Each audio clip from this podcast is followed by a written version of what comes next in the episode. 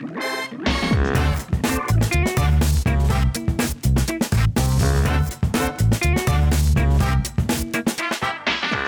Olá, sejam muito bem-vindas e bem-vindos ao Prefiro Canastra, o almanaque de notícias semanais do universo canastreiro, essa terra acidentada do laticínio mineiro e do carteado insólito.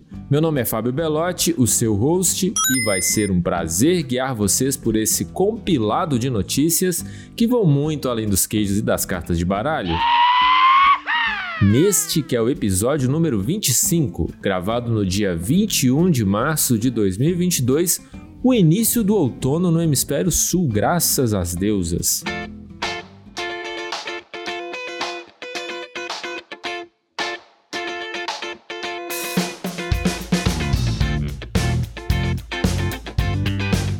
E como sempre aqui nesta caverna de hibernação virtual, meus amigos Bruno Teixeira vagabundo e ladrão. Olá! E aí, galerinha? E Marcos Paulo Pedrosa Alves esteve aqui. Amei essa sua foto do perfil do WhatsApp, tá muito bonito. Parecendo um herói diferente. Um príncipe do Egito, da África do Sul. Lacrou, pindola de borboleta. É o quê? Olá, pessoal, boa tarde, bom dia, boa noite. E como vai, Vossa Senhoria, Bruno? Tem uma pergunta aqui para você. O outono é sempre igual? As folhas caem no quintal?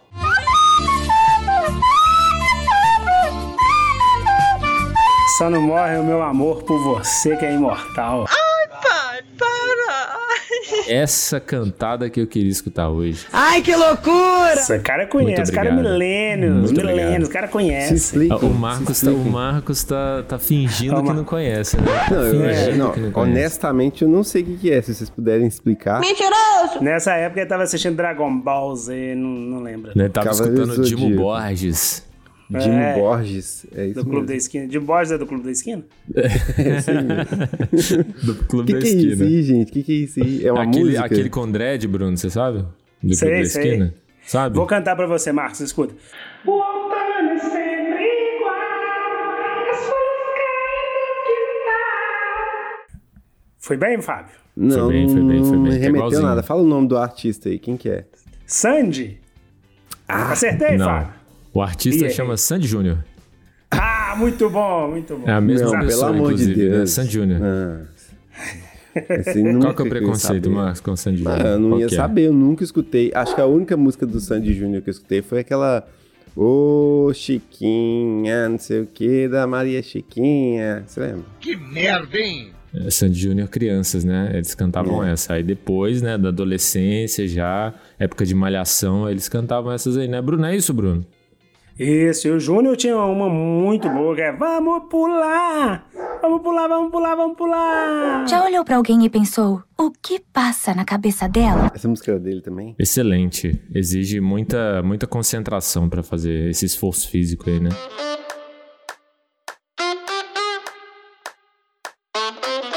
Minha semana foi boa, sem grandes novidades, até iniciar a gravação desse programa, né? Bom, minha mãe tá lá por Rio Grande do Norte, minha irmã mudou para o Rio Grande do Norte. minha mãe Ah, mentira, mentira que dona, dona Nilza foi pra Natal? Minha, minha mãe tá lá em Natal, velhinha safada, bicho. Pulou dentro do avião, foi embora, tá lá na praia torrando a bunda. Vixe. E eu tô aqui, babado do cabo cacetete, porque não pode ficar sozinho. 15 dias de castigo com o cabo cacetete. Eita. É. Você não vai poder nem ir na roça, Bruno? Fui, fui lá semana passada, dois dias só, já voltei correndo. Vou amanhã de novo, e ficar lá dois dias e voltar correndo de novo. Não. Aí minha mãe chega no sábado. E como dito aqui já na- no episódio anterior, a reforma do Fusca já iniciou. Semana passada já comprei as peças, já tô todo empolgado. Cheguei lá no internagem hoje. O cara tava metendo a marreta nele pra todo lado, desmanchando ele, igual a lata velha do Luciano Huck. E aí eu vou atualizando vocês. É isso aí, Bruno. Não, minha semana também foi bem regular, assim. É, os, os principais highlights foram encontrar alguns amigos aqui, gente boníssima, que mora aqui em Berlim, que eu conheço, que inclusive ouve o nosso podcast. E me perguntaram, Bruno, se você fazia um personagem durante o, o episódio. Porque eles não acreditam, eles não acreditam que você pode ter esse jeito. Pô, deve ser igual o sobrinho do Fábio, né? O Bruno é burro. eles não acreditam que eu faço ser tão burro. Marcos, fala com eles que sim, que eu faço um personagem. Não fala, cada não. vez, cada vez não. eu tenho mais certeza que a gente tem um Monark aqui no Prefiro Canastra. É, eu falei, não, o Por Bruno favor. desse jeito mesmo, ele fala desse jeito mesmo, é o jeitão dele, é isso aí. Por favor, pessoal não Marcos. Fala, não, não, Marcos, é. fala com ele, que é um personagem, tenho vergonha. Pior que não é, Bruno, não tem nem como mentir uma coisa dessa. Mas então, aí fui sair com os meninos. Ó, E outra coisa que eu fui também, eu participei aqui de um evento beneficente para arrecadar fundos para ajudar os refugiados na, na- da guerra da Ucrânia. Aqui no, no portão Bom, de. Brandenburg, em Berlim, foi legal, tava lotado. Eu devia ter umas, sei lá, umas 50 mil pessoas, um, Caraca. mínimo, assim. Que isso? Um estádio inteiro de pessoas? Não, é numa avenida. Se você jogar no Não, Google aí tudo bem, depois mas vocês eu vão ver. falo a lotação, né? Tipo, Ah, sim. a quantidade de pessoas aí, Bruno. Sim, sim, sim. Quantidade Você tá fazendo um personagem, né? Marcos? Não, eu não tô entendendo por que vocês estão rindo. O Desculpa. que eu falei de errado, cara? Não, é porque eu sou muito imaturo, Marcos. É verdade, Não. ele é muito imaturo. É que é o seguinte, tem uma rua, uma avenida grande aqui, entendeu? E o vi pessoal vai pra fotos. rua. Uhum. É. E o. Da, última vez, o primeiro protesto que teve, foi um protesto, não foi um show. É, tiveram 60 mil pessoas lá e estavam plane- planejando um outro agora com uma expectativa de para 100 mil pessoas. E esse show, esse evento, na verdade, foi um show. Então é, eu acho que a, que a quantidade de pessoas foi até maior do que de 50 mil. Só que eu não tenho os números, não olhei, então eu tô chutando. Mas é isso, aí teve umas- uns convidados que falaram como que tá sendo o trabalho de, de recepção dos refugiados aqui. Berlim, eu acho que eu falei na semana passada, estava recebendo 10 mil pessoas por dia. 10 mil refugiados por dia, que, segundo uma das apresentadoras do evento ontem, é o maior, é o, é o equivalente ao que o resto da Alemanha recebe por dia. Então, está chegando 20 mil pessoas por dia na Alemanha, 10 mil vêm para Berlim, 10 mil espalhados pelo resto da Alemanha. Então, assim, muito ucraniano chegando aqui. Eu já comecei a perceber na rua, nos supermercados, o pessoal falando uma língua que me parece ucraniano, que não é alemão com certeza, e que me lembra muito russo, então eu imagino que seja ucraniano. Não tinha tanto, então agora eu já, já ouço bastante. Mas é muita gente, né? Passou do milhão, é, É. muita gente e como né, a Alemanha tá do lado aí, mas praticamente do lado, né? Assim como os outros países europeus também, que é tudo muito perto. Tudo muito perto. E é respingar aí com toda certeza, né? Isso E semana, você, como Fábio? recebeu uma, uma notícia que pode ser agradável e mais pra frente, que pode ser que eu consiga estender minha defesa lá do doutorado, que é uma coisa que vem me preocupando pra caramba. Aí tive uma reunião com o orientador aí na última sexta-feira, em que a gente conversou sobre esses pontos aí da defesa. E, e é estranho, né, cara? O Marcos não participa muito disso, acho que ele- a vivência dele de UFMG, talvez até agora, né, com as outras experiências que ele teve fora, seja um pouco apagada, mas é muito difícil aqui. A UFMG é uma, uma- universidade, assim, ainda muito engessada para algumas coisas, assim como outras também, né? Aqui no Brasil, que não entendem, assim, né? Uma pessoa que tem, que trabalha fora, SLT, e não pode ser pesquisadora 100% do tempo, né? Eu não recebo bolsa, eu não recebo nada disso. Então, pra mim é muito difícil, assim, né? Toda essa carga horária que eu trabalho, né? E todos os outros, outros detalhes da vida que não são fáceis. E ainda aliar isso à pesquisa, né? Que também não é nada fácil para um doutorado. Se no mestrado já não é fácil, imagina no doutorado, que é uma tese, né? Que é uma coisa que você está elaborando, não é uma coisa que você está dissertando, né? Que já existe. É uma coisa que você está elaborando ali, está criando, né? Junto com referenciais. Então, não é nada fácil, assim. Então, é, mostrei para ele alguns pontos, né, para pedir esse adiamento. Espero que o colegiado aceite. E aí, talvez eu defenda só em 2023. Aí tem um tempo a mais aí para para terminar, porque eu já qualifiquei, já tá tudo certo, minha qualificação deu tudo certo. Agora é só mesmo terminar, já cumpri meus créditos, então é terminar. Se fodeu.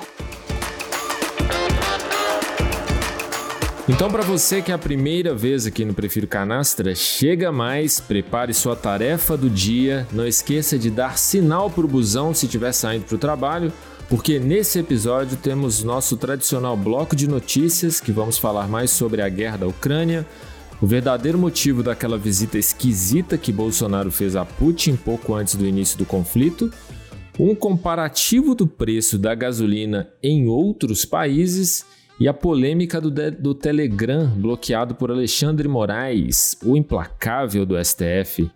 E nos quadros, a gente tem o queijo não é redondo, mais sobre a Terra plana. E no café com pão de queijo vamos falar pelo menos de The Batman, o novo filme aí do morcegão. É isso? Então bora começar com o nosso bloquito de notícias?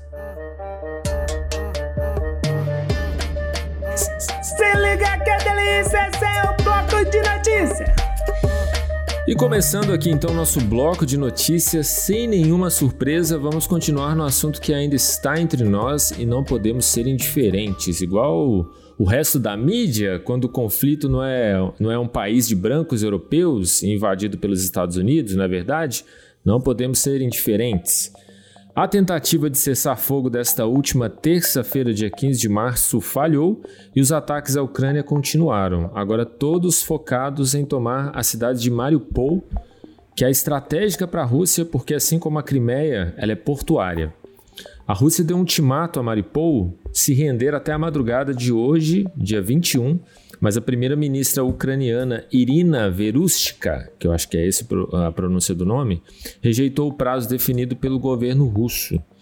Em contrapartida, a Turquia, que diz ser o país que está mediando a relação entre Ucrânia e Rússia, diz que um acordo se aproxima, porque há um início de entendimento para os assuntos críticos. Né? E em plena escalada do conflito com a Ucrânia, o Putin lota um estádio em Luznik, em Moscou para celebrar a anexação da Crimeia em 2014. No seu discurso, ele cita a Bíblia para saudar as forças presentes atualmente na Ucrânia. Abre aspas, as palavras que vêm são as das sagradas escrituras.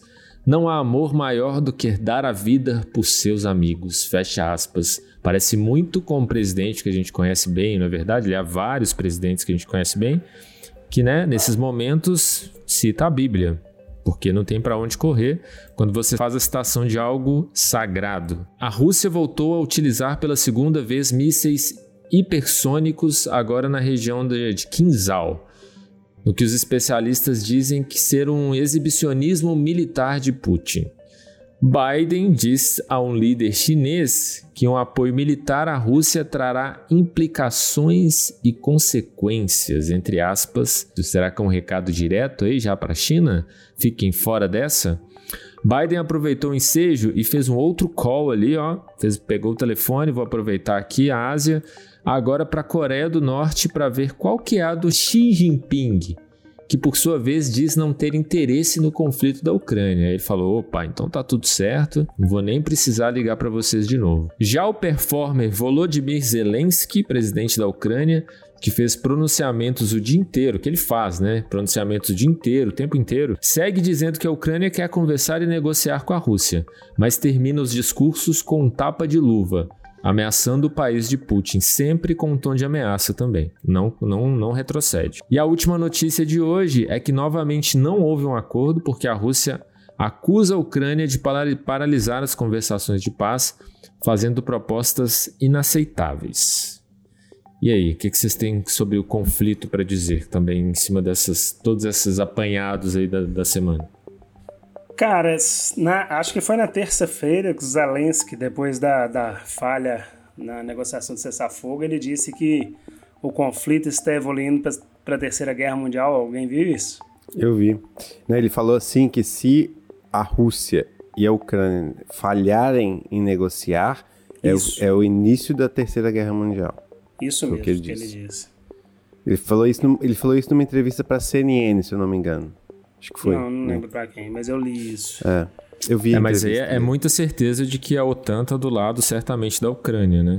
Sendo que sim. não existe nenhum assinado, nenhum tratado entre OTAN e Ucrânia, né? Eu, é. Sim, não, mas eu acho que o ponto dele é o seguinte: a, a Rússia, ela não pode se dar o luxo de perder essa guerra. Não a Rússia, né? O Putin. A Rússia pode, a Rússia deve. Eu, assim, acho que a Rússia, a melhor coisa que seria que aconteceria para a Rússia seria eles falarem, beleza, erramos, vamos sair fora desse negócio acaba com as sanções, tenta voltar ao máximo, mais possível à normalidade. Mas pro é, Putin. Eu, eu acho aí... que a Rússia, desde o início, já perdeu, viu, Marcos? Já, já perdeu. Mas a Rússia tá perdendo, óbvio. Ela vai continuar perdendo, mas assim, para diminuir as perdas, ela tinha que acabar com isso rápido. Só que pro Putin, a pessoa, Putin, pro líder, é ruim demais perder, porque ele é um cara que vive A única coisa que ele respeita é a força. Então, perder e demonstrar fraqueza e assumir a derrota, para ele é o fim. É o fim, do, é o fim dele como líder, entendeu? Do país. Então, ele não pode perder. E nessa de não poder perder, ele vai forçar a barra enquanto ele puder. Ele vai escalando o conflito o máximo que ele puder. É, até, até ver o que que dá. E aí eu acho que o, é nisso que o, que o Zelensky tá, é disso que o Zelensky está falando, porque com o apoio do Ocidente para a Ucrânia né, esse apoio de doar arma, de, de, de mandar as armas lá para a Ucrânia. Esse conflito que era para ser uma operação especial de alguns dias vai durar meses, se não anos. Vai ficar essa guerra aí, se lenga-lenga. E assim, a probabilidade de quanto mais, quanto mais tempo durar essa guerra, a probabilidade dela sair da Ucrânia e cair em outro país aumenta. Daí, daí começa a Terceira Guerra Mundial. É, acho que é disso que ele tá falando, sabe? Galera, e uma outra coisa que ganhou também repercussão essa semana foi o tamanho da riqueza do Putin, né? Que pois estão é. cogitando aí valores. E muito se fala nessa guerra de oligarcas, grandes oligarcas que estão financiando a guerra, que são interessados na guerra. E dentre esses oligarcas citam que o Putin é, é um deles. A riqueza aí que avaliaram pode ser maior do que 200 bilhões. Você viu isso, Marcos? Eu vi. Eu vi, cara, achei absurdo, né? Na verdade não é absurdo. Isso aí é uma coisa que o aquele acho que o Sergei Lav, não, Sergei Lavrov não. O opositor dele que foi envenenado e agora tá na cadeia, esqueci o nome do cara. É, ele, ele, a instituição que ele coordena, ou que ele coordenava, né? Levantou falando que a fortuna do Putin podia chegar a 200 bilhões de, de, de dólares. Que ele seria, com essa fortuna, um, o homem mais rico do mundo. O Putin. Só que só que o ponto é que o, o que o Putin declara é tipo um salário de 140 mil dólares por ano, três carros e uma casa. É um negócio assim que ele tem de declaração de imposto. É, aí eu vi um cara que era um dos ex-oligarcas que bateu de frente com o Putin em 2001, foi envenenado, passou 10 anos na cadeia. Ele saiu e falou: Cara, o negócio é o seguinte: não é que o Putin. Ele, ele, ele, ele tem o um negócio dele, assim, tipo no nome dele e tal ele faz usufruto das coisas, porque ele falou, o cara disse, tudo que tem na que existe na Rússia, é, o Putin falou é dele. O Putin pediu, tá dado, entendeu? Ninguém fala não pro Putin. Então, se ele fala, eu quero a sua casa, eu quero usar seu helicóptero, eu quero fazer tal coisa, não é seu, né? É tipo meu, entendeu? É dele. A Rússia é dele. Então, meio que. Por isso que ele não precisa declarar nada, porque não tem nada no nome dele, ele não precisa de nada no nome dele. Tudo Valor é dele. agregado, né? É. Foi o que tentaram fazer com o Lula também na época, né? Falar, ah, não, não tá no seu nome, mas é seu. É você, você que usa o sítio de Atibaia, sei lá, o apartamento do triplex. É a mesma coisa com o Putin, mas é, uma, é um outro nível. Se você viu, a, você viu, né, Bruno? Provavelmente você chegou a ver a mansão que eles filmaram dele no, no, no, no Mar Negro ali. É um castelo que tem 40 funcionários, tá? Para funcionar, Fábio. um castelo, Doido, 40 hein? funcionários. É. Falando, falando em Putin de novo aí, continuando com a mesma história, lembra daquela, daquela visita do Bolsonaro lá, Marcos? Lembro. Quem aí esqueceu? diz o que tá rolando aí, né? É que não foi exatamente aquilo que o Bolsonaro foi fazer lá, né? A intenção é. dela era outra, era muito mais quinta série a intenção dele, gente. Quando eu li, eu falei, é inacreditável, né? É inacreditável. O cara tá cogitando construir um submarino atômico pro Brasil. Tá. É, na Fala verdade, aí, tá, tá, rolando já o projeto desde 2008 em parceria com a França para construção desse submarino nuclear aí. Nuclear, só que teve um né? monte de. É, teve um monte. Na verdade, iam ser quatro submarinos construídos em parceria com a França, dois deles com energia elétrica, motor híbrido, e, e um deles seria, acho que o último seria com capacidade para um reator nuclear e tudo mais. Eu não lembro, eu não sei os detalhes, não me lembro agora exatamente. Mas o ponto é que esse, esse projeto tá atrasado, teve atraso no orçamento e tudo mais, e, os, e o Brasil estava pedindo ajuda para os Estados Unidos para poder construir, arrumar a tecnologia para construir o, o reator nuclear do submarino. Só que os Estados Unidos não quer ajudar, não quer compartilhar informação, tecnologia, etc e tal, e, e tá empurrando com a barriga. E o que, que o Bolsonaro fez? Ele falou: beleza, eu vou pedir ajuda para outras pessoas que têm submarino atômico. Aí, quando ele foi na Rússia, apesar de não estar na pauta oficial da visita dele, segundo ele, ele foi lá mexer com coisa de, de fertilizante, Depois, quando ele tava em, ele encontrou com um grupo de, de empresários, ele soltou na reunião com um grupo de empresários que ele tava querendo ver um negócio do submarino. E ah, a gente tem um submarino lá, né? Que a gente tá precisando construir, o um submarino atômico. Então ele soltou essa informação assim, sem querer, porque o Bolsonaro é daquele jeito, né? E deixou revelar uma das reais intenções pela qual ele foi lá na Rússia. E eu acho que mais assim, não só o fato dele ter ido, ele deve ter discutido com certeza outras coisas, mas eu tenho certeza absoluta que, assim, o, Vladimir Putin deve ter falado, claro, não, amigo, nós vamos te ajudar a construir o submarino atômico, fica tranquilo aí, você só não fala nada quando a gente invadir a Ucrânia. Aí o Bolsonaro voltou pro Brasil e não pôde falar nada, ele ficou caladinho, porque falou, cara, acabei de fechar um acordo com o cara de comprar tecnologia militar, o cara me invade a Ucrânia, o que, que eu vou falar? Vou falar que tá errado? Claro que não, vou, vou, vou falar. Faz total sentido, certo. cara. Faz total não é? sentido. Agora você imagina a cena do Bolsonaro pedindo para ele a tecnologia, né? Do, do é. submarino é. nuclear. Imagina, imagina a cena, cara, que coisa mais grotesca. Eu, já, eu consegui imaginar. Você já viu aquele vídeo da Xuxa falando, aham, Cláudia, senta lá? É, tipo isso. Foi isso aí, cara. Certeza. O Bolsonaro chegou. Putin, Putin, Putin, me dá o um submarino nuclear. O, a, o Putin falou, aham, Cláudia, senta lá. Ele, ê, consegui. Dera. Ô, Putin, você. Fiquei sabendo que você tem o submarino nuclear, tá ok? É, é tipo. Você podia isso. me ceder essa tecnologia? é tipo isso aí, cara. Eu tenho certeza que foi isso que aconteceu, porque ele. Ele chegou e ficou pianinho. Pianinho, todo mundo ficou na dúvida, mas peraí, o Bolsonaro não vai falar nada, vai achar que tá certo invadir a Ucrânia, né? Ah, fora, aquele, fora aquela presepada dele falando que ele tinha ido lá e tinha evitado a guerra, porque depois, que ele, depois da reunião que ele teve com o Putin, o Putin resolveu tirar. É, isso aí. E a gasolina é cara né? todos os países da América do Sul, não é, Bruno? Não. Ou Todos? na Argentina é mais barato? Não, não. Na Argentina, na é, Argentina é mais barato, é mais barato. Né? Venezuela tem, a, tem o combustível mais barato do mundo. Ah, é verdade, Exatamente. é verdade. É centavos, né? 13 centavos, eu acho, alguma coisa assim. É. 13 centavos um litro de gasolina.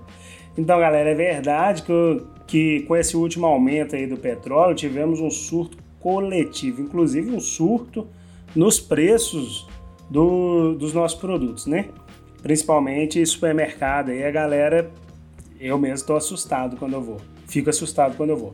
Aí o nosso querido vice-presidente soltou o verbo e disse, abre aspas para Hamilton Mourão, não vamos mais, na minha visão, pagar R$ reais no litro de gasolina.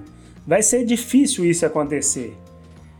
E em outra fala, completou: pode baixar aí, voltar para meia dúzia, mas vamos lembrar que há dois, três anos estava 4,50, 4,60. Bom, para fechar com chave de ouro, disse que essa questão do petróleo é muita histeria. É, é. Como se não bastasse as duras palavras do vice-presidente, um veículo de imprensa de nome Infomoney, que acho que é bem conhecido, que no dia 24 de maio de 2018 publicou uma matéria em que justificava o aumento da gasolina a herança maldita do PT, parece que agora, quatro anos depois, percebeu que a gasolina estava cara por causa do PT? A gasolina está cara por causa da ineficiência do governo Bolsonaro? Não! Eles descobriram que a gasolina está barata. É isso aí. Na matéria publicada nesse dia 17 de março, a Infomoney fez um comparativo com o preço do combustível em 170 países. Dentre esses, o país com o combustível mais barato, que o meu amigo Marcos disse e o Fábio ressaltou, a Venezuela, e o combustível mais caro do mundo, que é vendido lá no Japão. E o Brasil está ali Hong Kong, desculpa, muito, muito obrigado. E o Brasil tá ali na 89 posição, ou seja, tá mais ou menos caro. Só um pouquinho mais caro que os Estados Unidos, que ocupa a 83 posição no ranking. Então é isso aí, galera. Vamos parar com essa histeria, por favor. É, foda. oh, essa notícia do Infomani, Infomani, quando eu vi, eu falei, cara, esse povo perdeu os escrúpulos completo, né? Perdeu os escrúpulos uma... completo. Essa é a palavra, Marcos. É, fa fa é, fazer uma reportagem falando, olha, reclama do preço da, da, Olha, o nome da reportagem é Reclama do preço da gasolina no Brasil, veja quanto custa o litro do combustível em 170 países. E falando que a gasolina do Brasil tá bem na média do preço internacional, nem mais barata, nem mais cara. Eu achei um absurdo, porque eles comparam aqui, eles colocam todo mundo no mesmo balaio e esquece de, de, de... Esquece não, intencionalmente eles querem deixar a informação unilateral, né? Isso, intencionalmente deixam de colocar informação importantíssima de que é, essa, essa avaliação assim simples, ela não, não, ela não, não, não denota, por exemplo, a, o poder de compra no país, que na verdade o aumento do preço da gasolina no Brasil tem um impacto na, na renda, na, na renda do brasileiro muito maior, no é. poder de compra, desculpa, do brasileiro muito maior do que, por exemplo, na Alemanha ou nos Estados Unidos. Exatamente. Né? Os Estados Unidos está é tá como se a inflação fosse o mesmo em todo lugar, né? É, As coisas é, né? custassem né? a mesma coisa em todos os lugares. É. Cara, tá assustador aqui, viu, Marcos? Eu fui no supermercado, foi hoje. Cara, comprei coisas assim para lanche. Comprei nada de compra real. 70 e poucos reais, velho. Então, é. tipo assim, isso proporcional a um salário mínimo, pô, é, é. desesperador. O preço que é, tá gente. o botijão de gás. Total. Eu passei é. ali no, no, no, sacolãozinho aqui no Hortifruti, aqui vindo pra cá. E aí comprei umas coisinhas, assim, frutinhas, é, ovo, nada demais, cara. 70 reais também, Bruno. Uhum. É. Cenoura 10 quanto o quilo. É. Aí eu, me vem o, vice-presidente, falou que isso é histeria. E aí, Infomone, como disse o Fábio muito bem aí, intencionalmente vem falar que a gasolina tá na média. É incrível isso, né? Como que há quatro anos atrás era a herança maldita do PT. Agora que a gasolina está muito mais cara, ela está na média. Né, agora vamos falar do, do Telegram. Sabe o Telegram, aquele aplicativo que quando o WhatsApp sai fora do ar ou, né, quando tem pessoas aí que não querem que suas coisas sejam expostas, por exemplo, no WhatsApp, preferem o submundo do Telegram. E aí, o implacável Alexandre Moraes suspendeu, né? ele assinou uma ordem para suspender o Telegram na última sexta-feira, dia 18. Mas, ontem mesmo, domingo, ele já revogou essa ordem de bloqueio, porque um dos donos do, do, do, Telegram respondeu a todas as ordens judiciais. Inclusive, uma das ordens era excluir links dos canais de Jair Bolsonaro que davam acesso a um inquérito da Polícia Federal que ainda estava em aberto. Além disso, ó, do, do, do, canal de Jair Bolsonaro Nossa. no Telegram.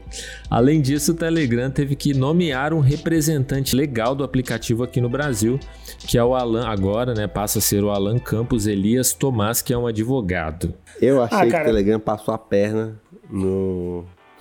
No Moraes? no termo Moraes. Você acha que só soprou, Marcos? É só soprou. É, o Telegram ele tem um histórico de não respeitar a decisão judicial, hum. né? Tem. Aí ele fez isso, o Moraes liberou. Agora, tipo assim, o que chama atenção é isso aí que o Fábio falou, né, cara? Na página do presidente. Bicho, eu fico. A gente pensa assim que não tem mais nada pra gente ver pra ficar assustado, né? Aí o cara vai lá e divulga documentos sobre uma investigação que ainda tá acontecendo. Sim, foi aquela investigação. A gente comentou aqui no Prefiro Canastra lá no ano Sim. passado, foi aquela investigação do. É aquela investigação do TSE em relação à invasão, você lembra? Sim, sim. Invasão do, das urnas. Ah. Ele foi colocou lá o link para os documentos. Ah. E eu tô vendo ah. aqui no, no site aqui do, do G1, onde a notícia foi publicada, que 240, 273 mil pessoas já viram a publicação no site, porque eles marcam aqui, né? Sim. E ela está no ar desde agosto de 2021. Exatamente. Agora o Alexandre de Moraes, implacável, Fábio. O cara é bruto, hein? É implacável, né? Não deixa passar. Ainda mais tem quando. Medo, não. É, quando tem o perigo aí de comprometer as próximas eleições, né? ele tá, tá, com o fantasma do Bolsonaro aí na porta dele, ele vai tomar qualquer atitude que seja. O cara tá desesperado mesmo, bicho. eu, eu achei que o, o. Eu vi muita gente comentando, os comentaristas falando sobre esse assunto, falando que o Alexandre de Moraes está testando o Telegram. É um teste isso aí. Não era que ele queria bloquear mesmo, é um teste. Tipo assim, se os caras obedecerem, vão obedecer, não vão. Mostrar para ele que. Mostrar pro Telegram, né? Que eles não vão aceitar que o que foi feito em 2018 se repita. E parece que o Telegram respondeu satisfatoriamente, ó. Olha o que eles falaram que vão fazer, ó. Eles vão fazer o seguinte, vão monitorar manualmente os 100 canais mais populares do Brasil, é, acompanhar man, é, acompanhamento manual diário de todas as principais mídias brasileiras, não sei o que isso quer dizer, capacidade de marcar postagens específicas em canais como imprecisas. Eu, eu acho essa, essa, essa essa coisa assim tão ridícula, a, a, publicação tipo ser marcada como possível fake news. Ah, não tira o negócio do ar, cara. Restrição de postagem pública para usuários banidos por espalhar desinformação, atualização dos termos de serviço, análise legais e de melhorias práticas, é, promover informações verificadas. Isso é o que ele falou que vai fazer. Como que isso vai se traduzir em prática, Como não que sabemos. vai ser feito, ninguém sabe, né? É. Mas pode ser que seja um teste, viu, o, o Marcos? Não sei. Agora, se não me falha a memória, o WhatsApp também já foi tirado do ar por causa de. Já umas duas ou três vezes. Não, foi Sim. só, foi só a ameaça de tirar do ar, não. Foi o que aconteceu. Não, Eu acho que Saiu tiraram, do ar mesmo. tiraram. Saiu do ar? É. Tirar, saiu do ar. É. Hum. Então, Saiu do ar assim, e não é o pessoal, nenhuma, o pessoal não é nenhuma Telegram. perseguição ao Telegram, não. E Qual é? agora vocês sabem de uma curiosidade? Não, qual é? O aplicativo Telegram é de onde? Da Rússia. Da Rússia. Ih, então é. Que, quem diria, hein? O Brasil de Bolsonaro está boicotando produtos russos? Não boicotando, não, né? Eles estão apoiando. Eles estão apoiando. Quem tá Tem dessa, boicotando não. é o outro lá, o outro anti, antinacionalista que tá no STF. Alexandre de Ele Moraes. que tá atrapalhando a reeleição do comu- não, mas Bolsonaro aí pelo, comunista não, pelo é. Telegram. Comunista teria que apoiar a Rússia. Não. A gente, a gente começa a bugar, né? Quando a gente pega esses, esses contextos assim que os bolsonaristas levantam, a gente vai ficando louco. Não dá pra entender muito, não, né? Apesar de que o Putin não é comunista, né? Pelo contrário. Como É, não, não tem nada né? de comunista, é. Ele é, ele é um ditador. Parece que agora a gente vai pro próximo bloco. O mentiroso Edian aqui no Queijo na Redonda. Ele tinha esquecido. Tava afinando Esqueci a voz. vinheta. Vamos contar aqui para as pessoas que estão chegando agora no Prefiro Canastra que a gente falou lá que ia ter o bloco no início, né? Espero que elas tenham a paciência de ter chegado até aqui para ouvir o que que se trata, do que que se trata o queijo não é redondo. A gente vem aqui e comenta algumas notícias que saem ao longo da semana. Podem ser fake news, podem ser esses casos surreais que aparecem e brotam na internet, fazendo um paralelo, uma, uma analogia com o queijo não é redondo. A gente tem de novo um assunto que a gente adora aqui, né? Que é o da Terra plana. A gente retorna algumas discuss- discussões que a gente já fez aqui várias vezes, né? Vamos caminhar novamente sobre um plano. Ou será que é uma esfera? Fica a dúvida. Mas agora com dados concretos do número de pessoas que acreditam nessa verdade incontestável aqui neste país. Uma pesquisa, Marcos e Bruno. Uma nova pesquisa aponta que a teoria da Terra plana tem um número surpreendente de seguidores no Brasil. Segundo o Instituto Datafoda-se, cerca de 11 milhões de pessoas, ou seja, 7% da população, que não é pouco, não acreditam que o nosso planeta seja redondo. Gente, de novo essa conversa, né? Pelo amor de Deus, ninguém aguenta mais. A ideia é mais popular entre a população com baixa escolaridade e cristã. A pesquisa foi a primeira a estimar quantos terraplanistas existem no país. Foram entrevistadas 2.086 pessoas acima de 16 anos em 103 cidades. Ao todo, 90% dos participantes disseram que acreditam que a Terra seja redonda. Ufa.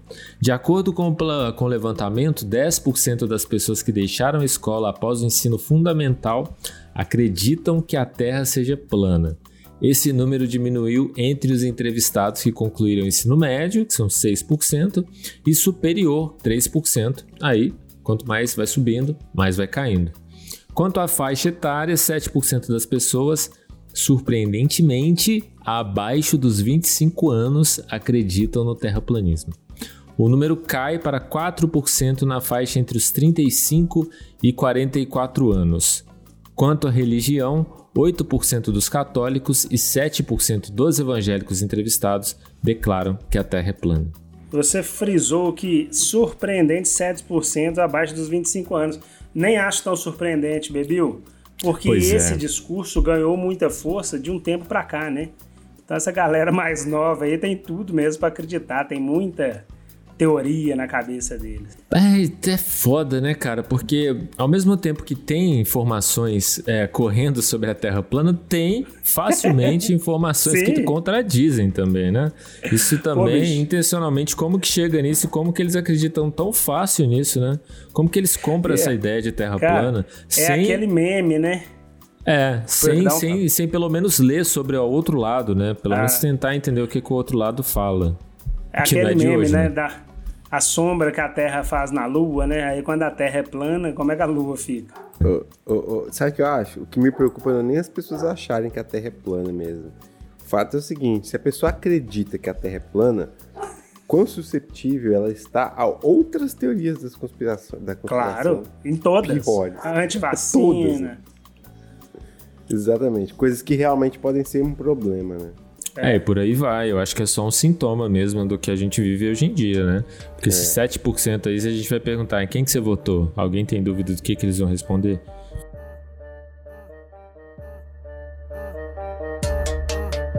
Sendo Café com pão de queijo, aquele bloco em que a gente indica, indica atrações culturais aí que a gente usufruiu, usufruiu nas, nas últimas semanas, é, no último mês, quiçá, né? O que a gente viu e que acha legal indicar para vocês aqui em qualquer uma das vertentes da cultura que seja. Então, o Bruno me surpreendeu hoje e vai trazer uma que, que acredito que vai ser legal. Pelo menos eu espero que seja. É isso aí, galerinha. Eu vou tentar falar pouco, porque todo mundo fica falando que eu dou spoiler. Então, como eu não sei falar sem dar spoiler, você tenta ser curto. Vou falar de um filme aqui, se eu não tiver errado na minha pesquisa, que é um filme sueco. É isso aí. Olha!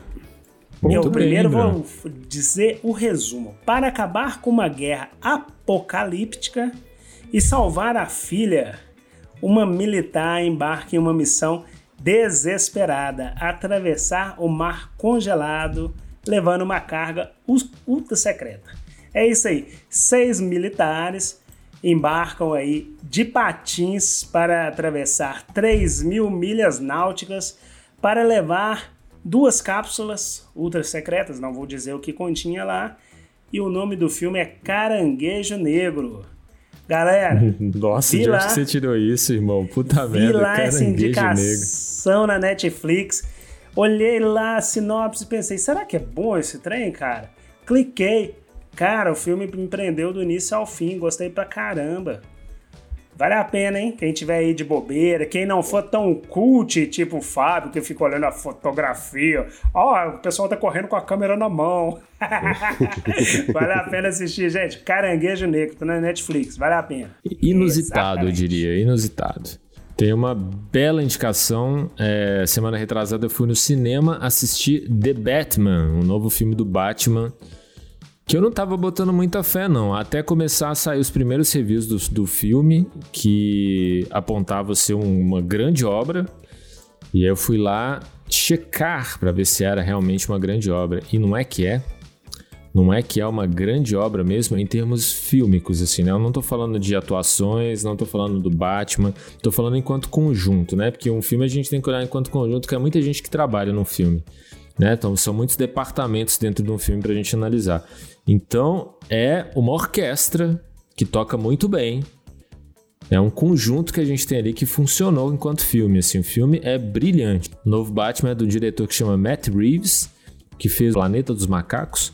Uhum. Que tem o Andy Serkis, né? Como que é um grande ator, assim, que faz o. Faz aquele macaco principal, que eu esqueci o nome dele. É, e que é um grandíssimo ator, e obviamente o Matt Reeves levou ele pro Batman. E sabe qual papel que ele tava? Surpreendentemente também. Nunca pensei que ele fosse encaixar nesse papel. É o Coringa? Coringa. O Alfred, cara. O Alfred. O Alfred. O Alfred, o mordomo lá do Batman, né? Uhum. E o Batman é o Robert Pattinson. Todo mundo, todo mundo duvidava, né? Pelos papéis, assim. Na verdade, por um papel que acabou estigmatizando o Robert Pattinson, né, no cinema, que é aquele do vampiro lá, que, que é do Crepúsculo, é aquela série de filmes, né, de filme. Mas que depois o Robert Pattinson ele já se enveredou para outras vertentes assim do cinema, né? Ele fez filme com Cronenberg, ele fez ótimos filmes. E agora ele chega para fazer o papel do Batman, que eu acho que não é nada brilhante, mas eu acho que não compromete, assim. Pelo que o Matt Reeves queria tirar do Robert Pattinson, acho que ele conseguiu. É um Batman muito pé no chão, é um Batman que muita gente vai ver e não vai ver um filme de porradaria, é um filme que é é um filme mais minucioso, ele é um filme de investigação, então tem muito de Seven, por exemplo. Já viram Seven, Sete Pecados Capitais? Sim. Sim. Tem muito de Seven nesse Batman, foi uma inspiração. Seven é dirigido pelo David Fincher. Então é um filme noir. Sabem o que é noir? É, um, é uma, uma estética que surgiu no cinema. É, é, noir significa escuro, mas é uma estética cinematográfica que surgiu na década de 40 e que fez muito sucesso nessa época com vários filmes né, que já seguiram essa vertente no ar na época. Que aí tem várias características, né? O filme escuro, que ele tem muitas sombras no filme, tem as mulheres que são chamadas de femme fatales nos filmes, que é a mulher gato desse filme do, do, do Batman. Eles tentam mais ou menos simular, mas empoderando ela como, né? É, como a mulher gato também, né? Que é uma, uma, coisa mais independente, ele não é tão uma história dependente assim do Batman, né? Então é super legal também o papel que eles dão para para mulher gato nesse filme. É um total pé no chão, porque não é um Batman, apesar de ser um Batman que dá porrada, não só ele dá porrada, mas ele recebe muita porrada também. Então você vê o Batman apanhando demais nesse filme assim. É, e sem muito exagero, sabe? Que é treinado por um ninja, que é não sei das quantas. É um Batman extremamente pé no chão, cara. Batman parece um miliciano, um maluco todo quebrado psicologicamente, que sai nas ruas para bater em gente, assim, sabe? Sem querer saber quem são essas pessoas, qual que é o contexto social da cidade. E é pé no chão justamente oh, porque o filme discute isso, cara. Hã? Que boa indicação, cara. É, não, mas é porque o filme discute isso como proposta, né? Do que que o Batman é daquele jeito, né? Por que, que ele é daquele jeito. E no filme, cara, o Robert Pattinson é um cara completamente maluco, quebrado. Tanto que tem o, o oposto dele, que é o que é o Charada nesse filme.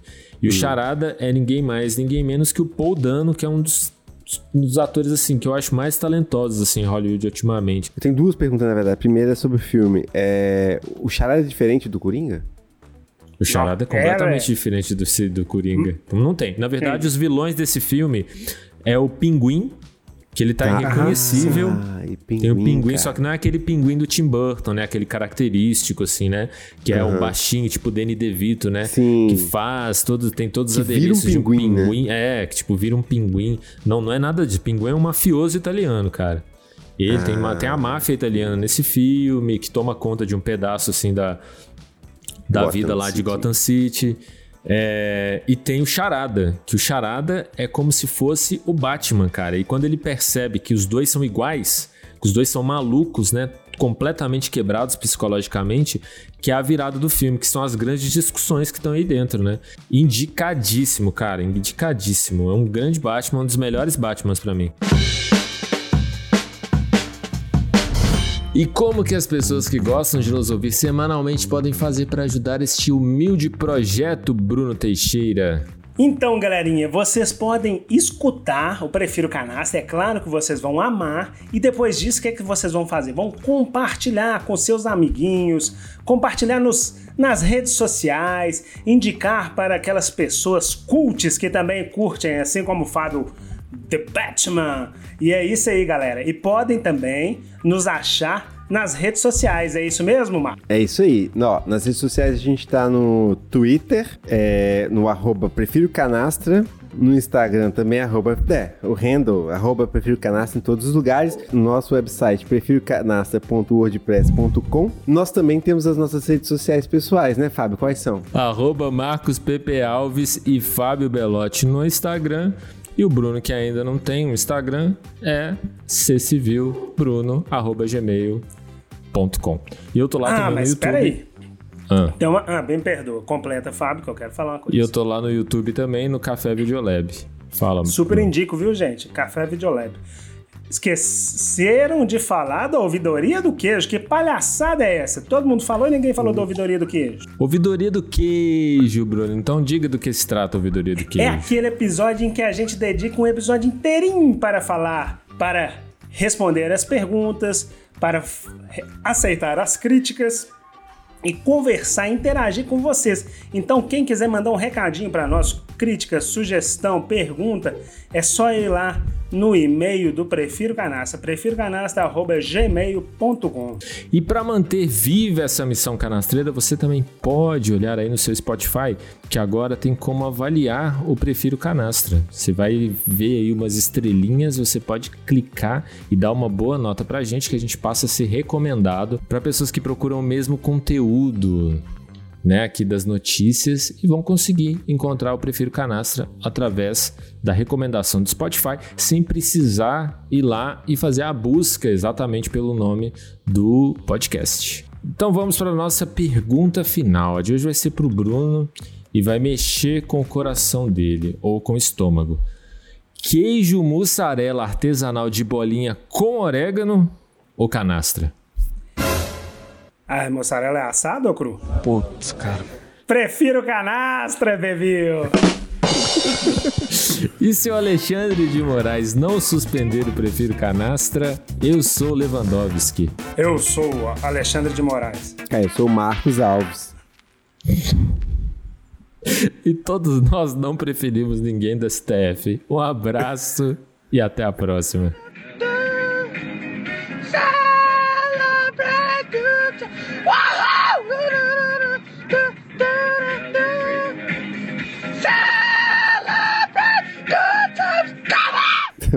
De repente rolou o nome de gente do STF que eu ia falar quem? Eu não lembro. Alexandre, quem E que é eu o... que ia falar que eu Gilmar sou o Rambo. Mendes. Gilmar Mendes. Não posso ser o Gilmar Mendes. Podia ter falado de Pintão. Vamos lá, gente. Vai. Acabou? Acabou. Bora, Fábio. É. E como Coloca as as pessoas que gostam. Pode, Marcos? Vai, pode ir, Marcos, Marcos, por favor. E como as pessoas que gostam de nos ouvir semanalmente podem fazer para ajudar este humilde projeto, Marcos Paulo Pedrosa Alves esteve aqui.